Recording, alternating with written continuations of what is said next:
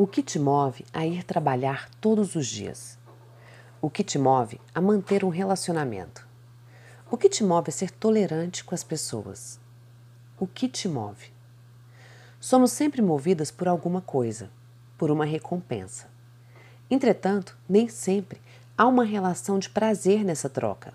Assim como também, nem sempre, a recompensa é a que gostaríamos que fosse. Aliás, a relação com o trabalho, na grande maioria das vezes, existe por uma necessidade, por uma obrigação que nós acreditamos ser necessária e, por isso, a cumprimos. Quantas pessoas não vão todos os dias para o trabalho, mesmo insatisfeitas, porque precisam do salário no final do mês? É aí que está. Essa é a troca. Essa é a recompensa. E pouquíssimas são as pessoas no mundo que poderiam dizer que trabalham apenas por paixão. Porque em tudo há uma troca. E não há como fugir.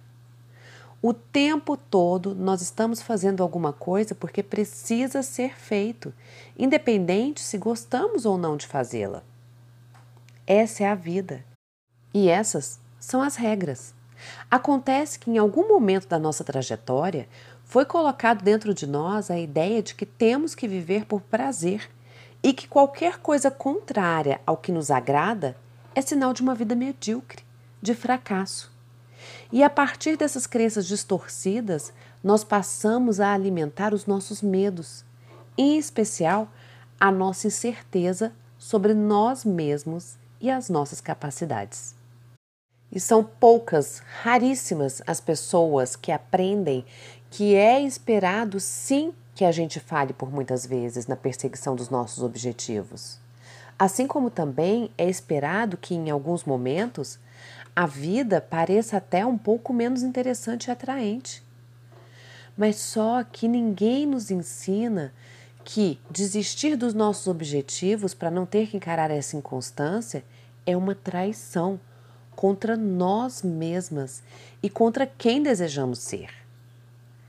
Nada é linear ou perfeito na vida de ninguém.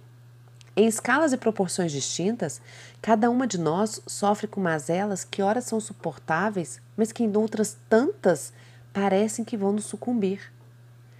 Entretanto, tudo passa. E é como está na Bíblia, em Salmos 35. O choro pode durar uma noite, mas a alegria vem pela manhã. Ninguém, ninguém, absolutamente ninguém está livre da dor. Mas viver tentando evitá-la é uma grande ilusão.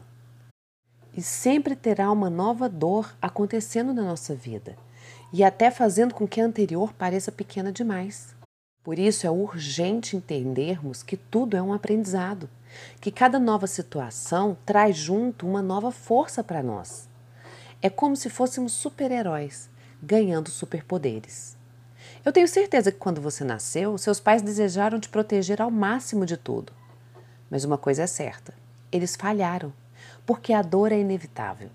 Muito provavelmente, no primeiro choro de cólica, eles perceberam isso. Não podemos ignorar a nossa pequenez diante dos ciclos da vida. Aliás, ignorar problemas não os resolve. Da mesma forma como de nada adianta alimentarmos a ilusão de que poderemos ser felizes o tempo todo, ou de que a nossa felicidade está relacionada a algo ou alguém. Precisamos entender que a felicidade é só um dos muitos itens desse pacote chamado vida e que muito provavelmente, na maioria das vezes, passa desapercebida, porque é singela demais para ser notada por quem não tem tempo para isso. Nós não podemos nos blindar de nada, nem mesmo de coisas ruins e catastróficas, mas somente nós podemos decidir como reagiremos a tudo que nos acontece.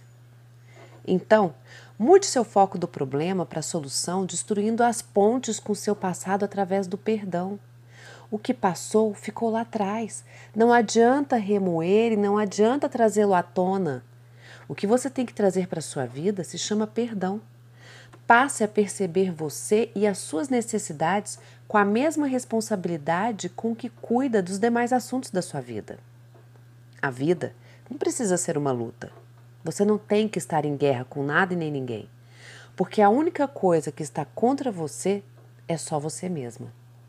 Então aprenda a viver um dia de cada vez, sem especulações, sem ansiedade, sem medo do que está por vir, apenas fazendo o que precisa ser feito. E então se responda: o que você tem negligenciado enquanto sonha com a vida perfeita? Quais cuidados você tem deixado de ter com a sua vida por acreditar que pode deixar para depois? E imaginando a sua vida como uma empresa e você como uma funcionária dessa empresa, será que você já não estaria de aviso prévio? Pense sobre isso. Com muito amor, da sua coach, Roberta Frois.